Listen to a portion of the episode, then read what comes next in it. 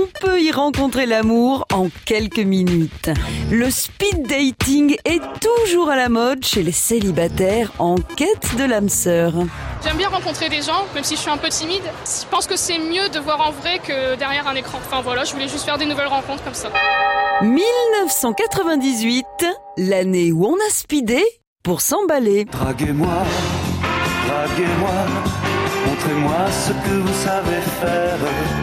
Draguez-moi, draguez-moi. Après des études à l'université d'Harvard, Jacob Deyo est ordonné rabbin en 1996 et s'installe à Los Angeles pour y enseigner la Torah et le Talmud. Parallèlement, il fonde avec quelques amis un groupe de réflexion.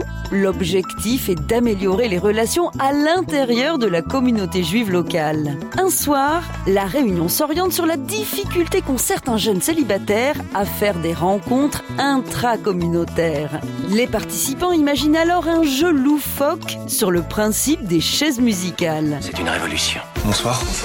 C'est la première fois que vous venez ici? Le premier speed dating se déroule en 1998.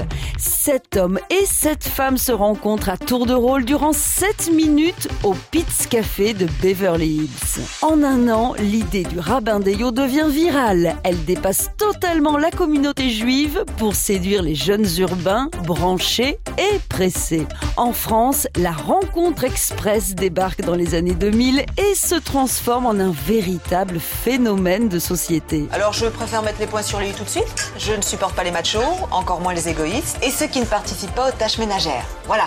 Ok, ouais, t'aimes pas les hommes quoi. Très bien, salut. À Londres, un jeune entrepreneur propose des soirées speed dating autour d'un Scrabble érotique.